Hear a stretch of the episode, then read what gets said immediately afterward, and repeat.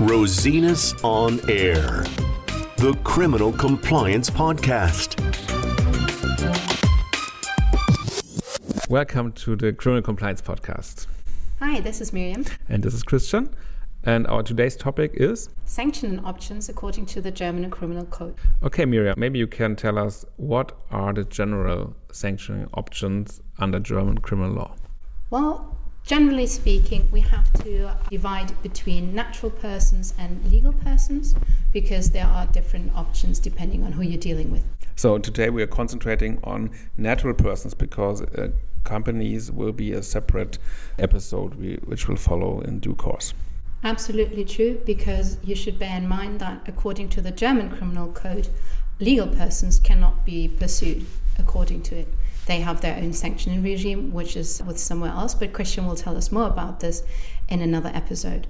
So, yes, like you said, we will focus on the natural persons, and here we need to divide between minors, which is everybody below the year of 14, juveniles between 14 and 18, and adolescents between 18 and 21. Yeah, as we know, in white collar cases, more or less the minors are mostly not concerned by this case. But to make it compl- a full, complete picture, we think we should start with what is the general sanction regime, and then we can follow up regarding the sanctioning in compliance cases or white collar cases. Absolutely. Like they say, you have to start at the beginning. Yep. But yeah, let's look more at our adults, which are more of our concern here. So they can get, generally speaking, two different kind of sanctions here. And this is more or less the same everywhere around the world. So you can get a fine or you can get a custodial sentence. These are the two options that our provides for. What is a fine meant by? What does this mean? So, a fine is obviously a monetary fine, so you would have to pay money. But the money here is, uh, or the height of, or the sum of the money that you need to pay for, is decided upon by two factors. So, one of the factors is obviously your income, and the other factor is how grave uh, your actions have been. So, uh, your guilt or the consequences, how grave they've been, those will be taken into consideration and they will be uh, transferred into what we call a daily fine. And this will make up for the number of daily fines that you will get.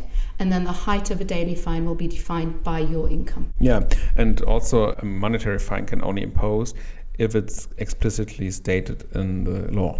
Absolutely. That is another thing. If you look into the law, you will always find for each and every provision in our criminal code, it will tell you how you can get punished if you have an infraction here. So it will give you sometimes the bottom of the punishment, or sometimes it will only tell you the maximum punishment that is possible here. And only where it says that a monetary fine or a custodial fine may be judged on only then can you actually get a monetary fine. If it doesn't say anything about the monetary fine, then only custodial sentences can be applied. Okay, then let's start with uh, custodial sentences. So, imprisonment, so to say. How can you, yeah, what is the general rule? So, we should differentiate a bit, I think, between what it actually says in the law and then what happens outside in the real world in the courts. So, generally speaking, we have those uh, custodial sentences just by the law, which have a minimum sentence of a year, which are a crime to our uh, law, or everything that is below that or that has no minimum sentence, which would be then an offense. But when it comes to what is actually being uh, judged upon in the sentence, we have different stages. So, everything below six months will not be executed in a prison sentence. You will need to have extra strong reasons for executing a prison sentence of less than six months. If you have a prison sentence below one year, then also here you should have no actual prison time. Between one year and two years, if there are reasons for, for keeping you out, you will be kept out. Above two years, you cannot evade prison, but you have to go to prison. But now here comes the reality. So in Germany, if you're a first time offender, and quite frankly, even if you're not a first time offender, judges will usually keep you out of prison for quite a while. So you could have several sentences below one or two years under your belt before you actually uh, get the um, parole revoked and then sent into prison. So, really, I would say, I don't know how you see that, but I would say that the legal practice is everything below two years will be on probation. In most cases, uh, however, there are often some conditions on probation, so like having to uh, notify the authorities about any change in residence, for example, or paying sort of an amount as a condition for being imposed for probation. Absolutely, there. I think these are issues that can be helpful in, in two ways. So one of them, obviously, is to if you show willingness, for example, to do a damage reparation, that you get a lower sentence in the first place, and in the second place, that uh, it allows you for a probation which will then obviously be part of your uh, decision on, on probation. Yeah, of course. And what is also relevant is that you can, under circumstances, combine custody sentences with monetary uh, sentences. So it may, under certain circumstances, in particular in white collar crime cases, be the case that you will have a um, probation period of uh, several time of years and you have a two years imprisonment sentence on probation, but in addition, you will get a monetary amount, a monetary sentence, so that you stay below the two years period. But you have an additional sanctioning aspect in this context. So, this is something which happens in white collar cases more often than in other cases. That is absolutely true. And I mean, the German code, I mean, the two years is quite a strict barrier. So there's no negotiating, no getting around it. If you have more than two years, uh, that is it. But staying just below those two years, you do have quite a bit of wiggle room, I yeah, would say. That's very important. And if it came to a sanctioning, if, if, if the case is, so to say, evidence based enough for any sanctioning, so it is one goal of a defense to keep the defendant out of prison and stay below two years. And this is actually one thing which is remarkable in white collar crime cases here in Germany is one of the aspects that need to be taken into consideration by a judge when it comes to the questions like is one year and 10 months enough or do i need to deal out two years and six months which is not a lot of time in between but the consequences prison time or no uh, prison time are quite severe you have to take into consideration how much of an impact will actually serving prison time have on that individual.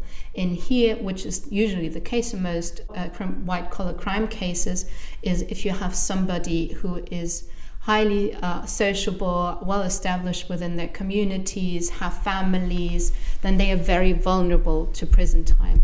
And these are usually aspects which can be suggested to the judge to be taken into consideration, and they are taken into consideration. Yeah, maybe we should also point out what are which types of sentences, how many years you can be sentenced to. So, what are types of sentences? For example, for murder, the sentence is basically lifelong so to say, Absolutely theoretically. Yeah. But for white collar cases or white collar offenses, the number of years is different. So maybe you can just explain a bit how this works. So we would, like we said earlier, you have uh, sometimes, especially with the crimes, you would have a lower, uh, the, the, minimum sentence and the maximum sentence. And here, one of the most common ones would be one to five, and then in the aggrieved cases, it can be up to ten years. Yeah.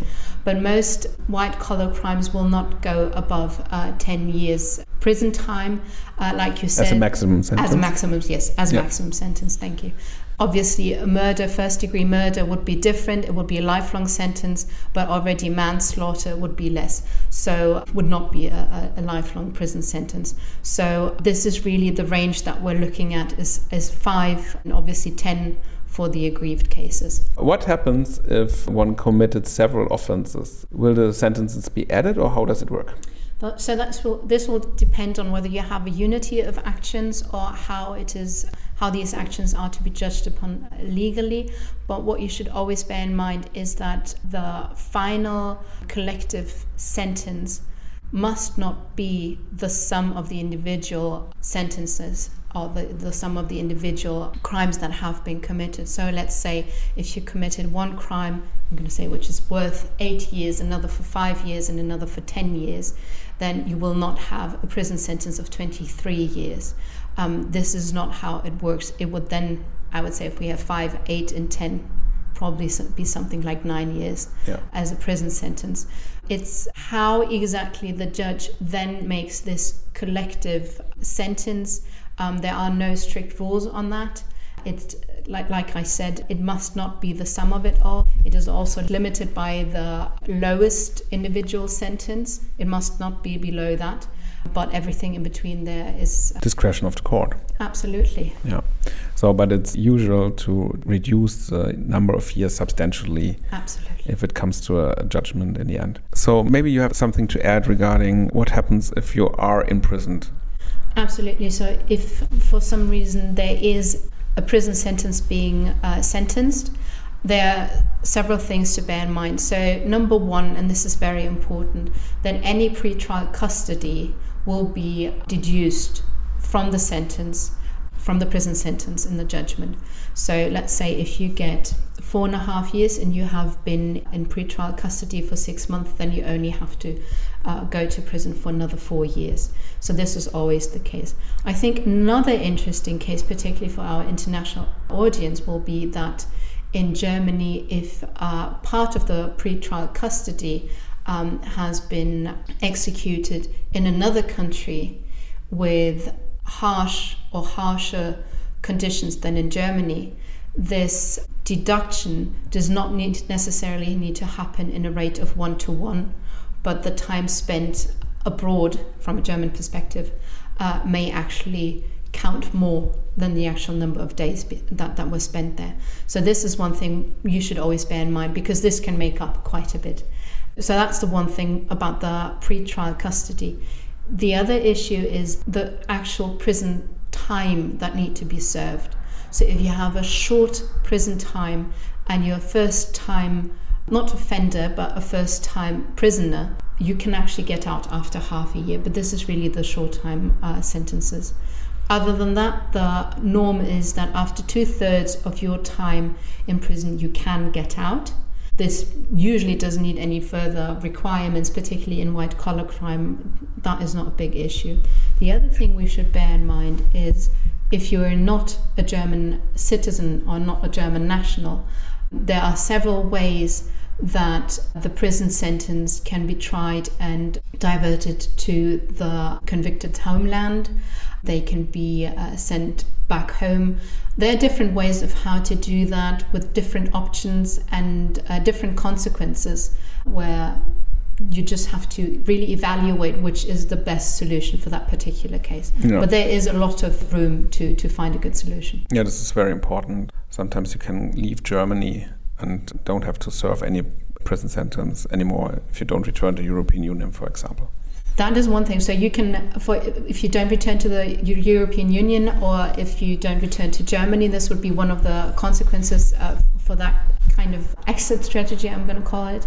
Uh, you also have the option of um, really asking. I mean, within the European Union, only this is an option for asking another member state to really execute uh, the sentence, which can be an option, which can be interesting depending on the prison sentence that has been actually judged upon. Because what I mean, okay, UK is is a special story here now because of the Brexit. But for example, France, in France, you have a very different regime, so you have much higher sentences, which means if a German, con- if a French person comes with a German conviction of two and a half years to France, there's very little chance that they're ever going to serve that prison time because that's not prison time you serve in France. In Germany, it is, but in France, it's not. So this may be a case where it's actually quite interesting to ask the French as a member state to execute the sentence.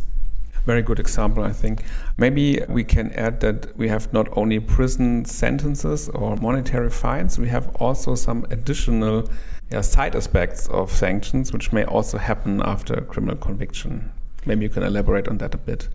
Yes, so we have uh, one which is usually one of the most important things, at least for, for the German audience, which will be uh, the loss of your driver's license. Was The most important thing. Yes, I mean, it may sound silly, but obviously that, that's uh, after imprisonment one of the most infringing uh, moments of people's lives is when they lose their driver's license. And joke aside, I mean, it is. And so that is one of the issues. Uh, then obviously, you can get other licenses withdrawn because of the fact that you have been convicted. You may also be found unsuitable to hold certain offices. Um, the director's office would be one of them. So you cannot uh, be a director at a corporation in Germany. Yeah, anymore. for example, um, it is difficult for regulated industries such as banks or financial institutions or in these cases, a license can be revoked also, or you can be uh, unreliable, so to say, so you cannot take on an office like this, or like hunting license, for example. Hunting license, uh, uh, flying license. Flying license. All those licenses, as you said, which are on uh, handed out on the basis of obviously tests. And in Germany, here we call the quality of being reliable or suitable, and that can be revoked because through your offense, the convicted has proven that they are not reliable or suitable. And furthermore, I think what we should bear in mind one of the consequences of a criminal sentencing, not just to um, the natural person, but also in white collar crime.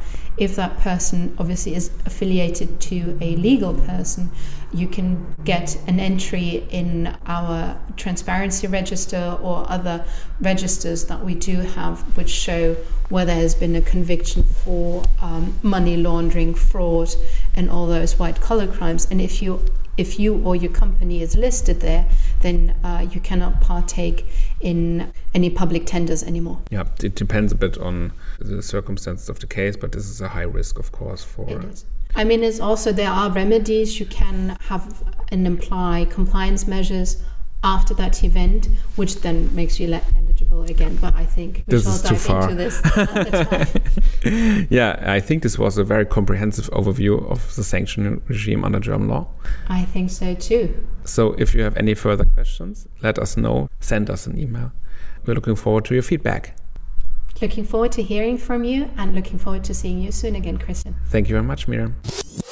Rosinus on Air, the Criminal Compliance Podcast. The podcast only provides a general overview of legal issues and, of course, does not replace legal advice on specific issues in individual cases. If you have any questions, please contact a trusted lawyer or, of course, feel free to get in touch with us. www.rosinusonair.com or at www.rosinuspartner.com.